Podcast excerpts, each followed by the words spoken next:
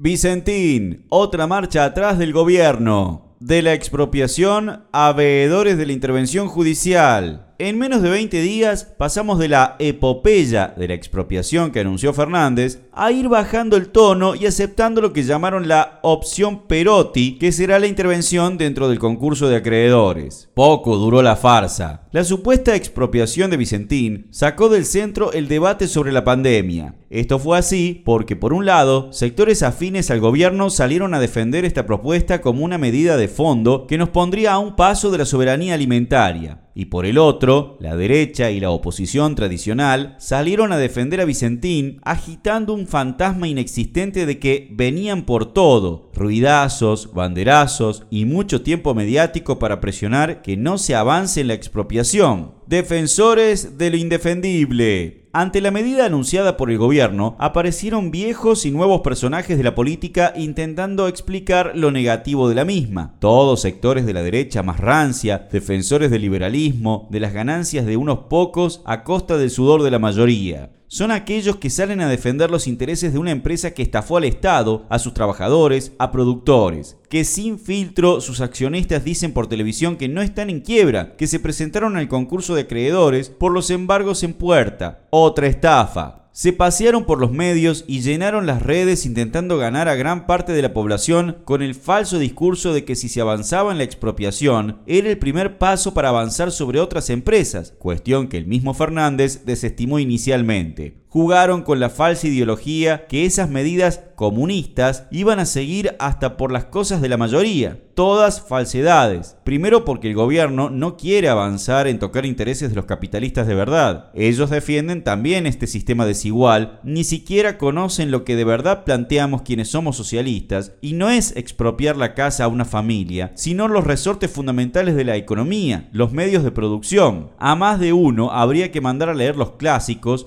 o al menos conocer un poco más de historia. Ya con la expropiación descartada, los escribas de la derecha ahora intentan plantear que quieren intervenir para avanzar contra Vicentín sin indemnizar porque si expropiaban, en algún momento el Estado iba a tener que pagar. Queda demostrado nuevamente que para defender los intereses de las corporaciones, que fugan divisas, explotan y precarizan a sus trabajadores, estafan al Estado, van a estar ahí en la primera línea. Contra la derecha, expropiación sin pago. Ante los titubeos y finalmente la vuelta atrás con la expropiación, los sectores progresistas del gobierno volvieron con el discurso de la derecha se nos viene con todo, no tenemos correlación de fuerza, y es por esto que ya dejaron de hablar de expropiación y redireccionan su pluma para solo insistir con la intervención. Se olvidaron los argumentos de la soberanía alimentaria, para derrotar a la derecha hay que ir hasta el final, en este caso por la expropiación sin pago, poner la producción al servicio del pueblo y apoyarse en los sectores organizados y ganar a la mayoría para que estas medidas no solo se consoliden, sino que de verdad sean el primer paso para poner en marcha otro modelo productivo. Es lo que hace falta, pero no es hacia donde se encaminan. No es malo recordar que quien está ahora conduciendo todo el proceso es Omar Perotti, exponente del PJ santafesino que ha beneficiado a las corporaciones del agro. Nada bueno se puede esperar de estos sectores. Con el doble discurso y las medidas progresivas en punto muerto o marcha atrás, muy lejos estamos de avanzar hacia la planificación económica y productiva que hace falta en el país. Lo de Vicentín pone sobre la mesa lo que veníamos planteando desde la oposición de izquierda. El gobierno no va a profundizar, porque eso implicaría ir sobre los intereses del sector privado, de los capitalistas, en definitiva, contra el modelo que ellos defienden. No hay lugar para las medias tintas. En ese sentido, está circulando un texto, lamentablemente apoyado por algunos sectores que se reclaman de izquierda, que avala la posición del gobierno sobre Vicentín sin ninguna crítica a las idas y venidas del oficialismo y que ni siquiera menciona la expropiación, avanzar hasta el final. En el caso Vicentín, hay que avanzar por la expropiación sin ningún tipo de indemnización. Además, avanzar en una investigación para destapar todo el fraude a la administración pública, exigir que se repatrien todos los activos en cuentas en el extranjero y poner la producción bajo el control de sus trabajadores. Pero para poder tener una planificación social de la producción y lograr la tan mencionada soberanía alimentaria, hay que ir por todo. Hay que expropiar los medios de producción